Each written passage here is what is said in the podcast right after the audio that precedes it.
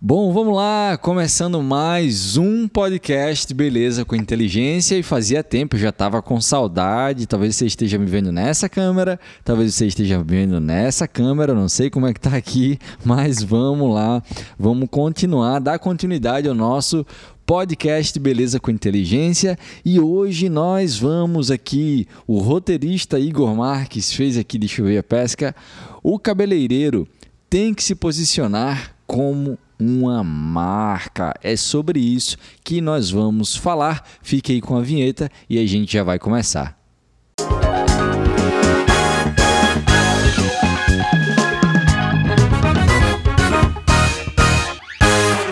Bom, primeiro de tudo, para você entender, né? É você que está me escutando ou você está me assistindo aí no YouTube ou no IGTV, não sei onde você está me vendo Vamos falar sobre o cabeleireiro tem que se posicionar como uma marca. Como você se tornar uma marca sendo cabeleireiro, como você ser reconhecido como uma marca por seus clientes, pelos seus colegas de trabalho.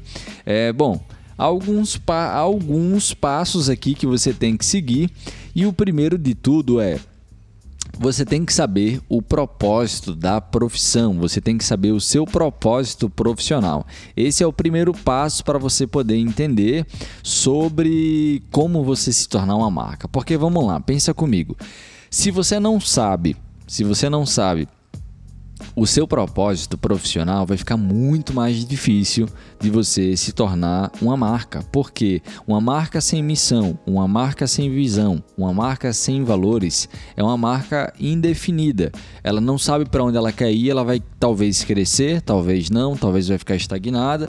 E daí você vai ficar se perguntando por que eu não saio do lugar, porque você não estabeleceu a missão, visão e valores suas profissionais, você como profissional, mesmo você sendo seletista, que é carteira de trabalho, carteira assinada, ou se você é um profissional cabeleireiro, que você já é MEI, ou você é um cabeleireiro que tem a sua própria empresa, tem o seu próprio salão de beleza, você já é um ME, um EIRELI, enfim. Independente disso, independente disso, você tem que saber e talvez você seja aquele cabeleireiro, aquela cabeleireira, aquele profissional que está começando na profissão e se pergunte: meu Deus, e aí? Que, que eu vou fazer agora para é, ser introduzido nesse mercado, mercado tão concorrido como tá, e eu vou me tornar uma marca, como que eu vou saber? Primeiro de tudo é saber o seu propósito na profissão. Se você tiver isso bem definido, tiver isso bem claro, vai ficar muito mais fácil de você trabalhar. E qual, como é que você vai saber o seu propósito na profissão? Você vai identificar alguns pontos que eu vou citar, como por exemplo, qual é o tipo de público que eu quero ter. Mas antes disso, você tem que se perguntar o que é que eu quero entregar e a forma que eu vou entregar para essas pessoas. Como eu gostaria de ser recebido, como eu gostaria de ser atendido por um profissional, que tipo de serviço eu gostaria de, de receber, que tipo de tratamento eu gostaria de receber.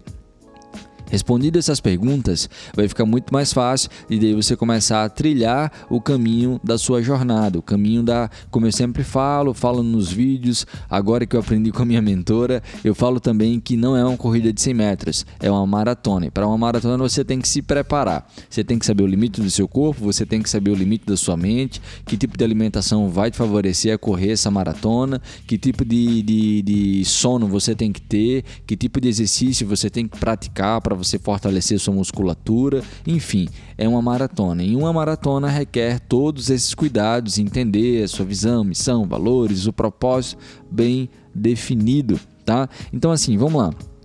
O segundo passo a você já valorizando, você já sabendo o seu propósito na profissão, o segundo passo para você se tornar uma marca, você ali soube definir o seu propósito, ficou claro a missão, visão e valores, o que, que você vai fazer? Você vai melhorar no segundo ponto, melhorar e aprimorar sua performance digital. E não é só o digital, é aí que é a grande sacada. Você tem ali um Instagram bem bonito, bem legal, bem elaborado, bacana, o cliente olha, ele tem desejo de fazer com você, só que se ele for para sua cadeira e se você não realmente entregar ali de uma forma positiva, uma forma diferente para o cliente, você não vai ter sucesso profissional, porque você está vendendo algo que quando a pessoa vem consumir, ela não está é, consumindo aquilo que você prometeu entregar, tá? Então a entrega tem que ser muito maior. Mas o segundo ponto que eu coloquei aqui é que sim, você precisa melhorar e aprimorar a sua performance digital através das fotos, através dos vídeos, através do conteúdo que você está fazendo. O terceiro ponto é você criar, é você criar a sua própria identidade, a forma como você trabalha, a forma como você entrega esse conteúdo, a forma como você vai fazer as suas postagens. Isso vai gerando uma identidade, tá? Então vai ficar muito mais fácil de você ali fidelizar, de você criar a sua marca. O cliente vai ver aquela foto e vai dizer: "Cara, eu já sei quem é, já sei o quem foi essa foto, de onde vem". Quando às vezes os clientes trazem referências de outros profissionais que eu conheço, que eu sigo, eu já sei de quem são. E o quarto e último ponto desse nosso podcast, que hoje vai ser mais rapidinho, vai ser um pouco mais curto, é ter constância, ter constância nas postagens, tá?